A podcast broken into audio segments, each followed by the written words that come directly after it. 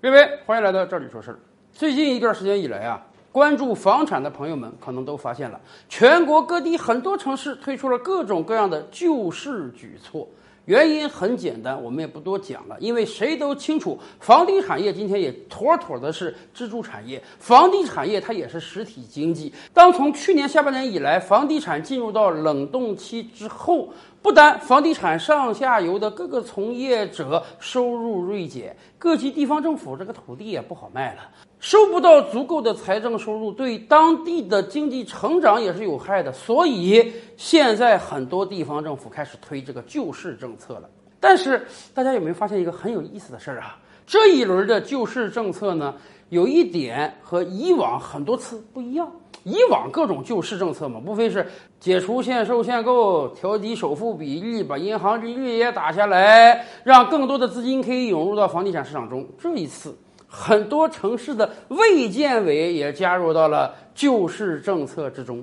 有很多城市啊，在解除这个限售限购政策的时候，加了一条，说这个生育二孩和三孩以上的家庭呢。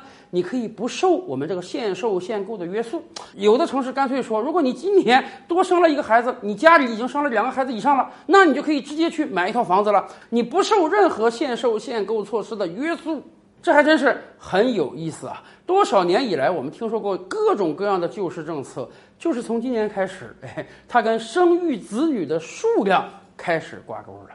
为什么？因为我们太清楚了。人才是一切最重要的关键因素。去年我们开放了三孩政策，但是到目前为止，我们每个人都能感受到啊，这一轮开放三孩和五六年前开放二孩，大家的热情是完全不一样的。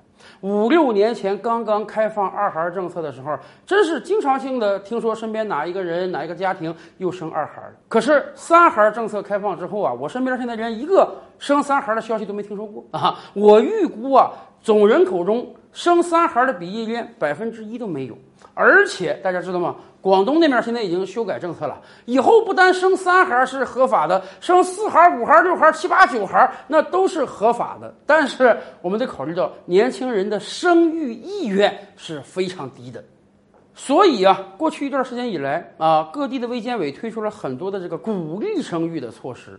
比如说啊，有的地方就说，你如果生三孩的话，每个月可以给你家庭五百块钱、一千块钱的这个养育补助，一直养孩子到三岁。有的地方更是干脆生三孩一次性给予多少现金奖励。而这一次生孩子和房产政策终于结合起来了，我觉得这倒是一个必然。为什么？因为我们的房产一定是跟我们的人数挂钩的。在过往的二十年，我国房地产一路的高歌猛进。以至于今天所有的中国人都有了一个迷思，那就是我们的房价一定会上涨，一定不会下跌。如果你想资产的保值增值，那么最好的方式就是去买套房子。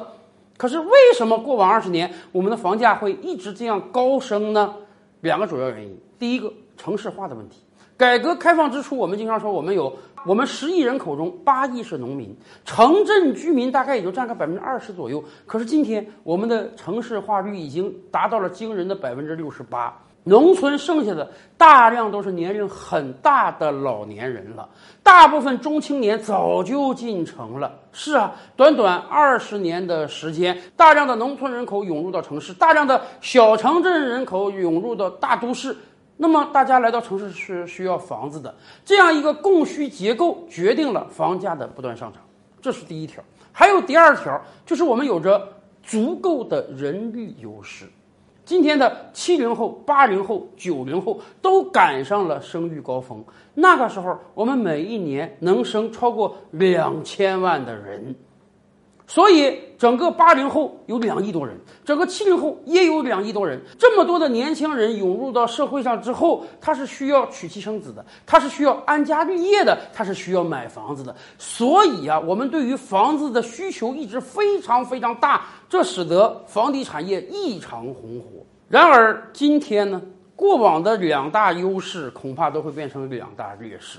城镇化率已经百分之六十八，接近百分之七十了。未来还能迅速的提升吗？即便提升，我们也要意识到啊，有大量的老人从年轻时代就在乡村生活，今天已经六十岁、七十岁了，他们实际上是不太愿意到城市生活的。今天的乡村，我们实际上已经很难看到年轻人了，除了留守儿童之外。而留守儿童达到一定年龄之后，也会涌入到城里去。也就是说。我们未来城市化的脚步会大大的放慢，因为今天想到城市生活的人早就到了，未来很难像过往二十年那样有一个急速的聚集期。而另一方面呢，人口是个大问题。以往我们就讲，九零后的人远远少于八零后，零零后的人又远远少于九零后，那么一零后甚至二零后呢，人口更是少的可怜啊！去年咱们一年勉勉强强。生了一千万人啊，这个数字听起来挺吓人啊！一千万人放欧洲是个小国了，但是大家只要把这个表格往上看几行，你就会发现，五年之前、十年之前，咱们曾经一年能出生一千五百万人、一千八百万人，甚至两千万人啊！短短几年时间，我们二孩也开放了，三孩也开放了，结果我们连过往一半的人口都生不出来，这会造成什么样的问题？大家想想，八零后去买房的时候，他的同龄人有两亿。九零后去买房的时候，他的同龄人有一点七个亿。可是当零零后去买房的时候呢？当一零后去买房的时候呢？他的同龄人比以往大大减少了。一方面，城镇化率近乎于停滞；另一方面，每年出生人口大量减少，再加上过往的二三十年大量的七零后、八零后、九零后买房，他们有很多房子是可以交给子女的，这使得我们的房地产市场在未来十年需求会大大减少。以往对于房地产商而言，需求它不是个问题，只要你能造出房子来，就一定会有足够的人过来买。因为那个时候大多数人啊，他是没有一个好的居住场所的，或者说有一个小房子，总是想换一个稍微大一点的。而未来情况会发生变化呀。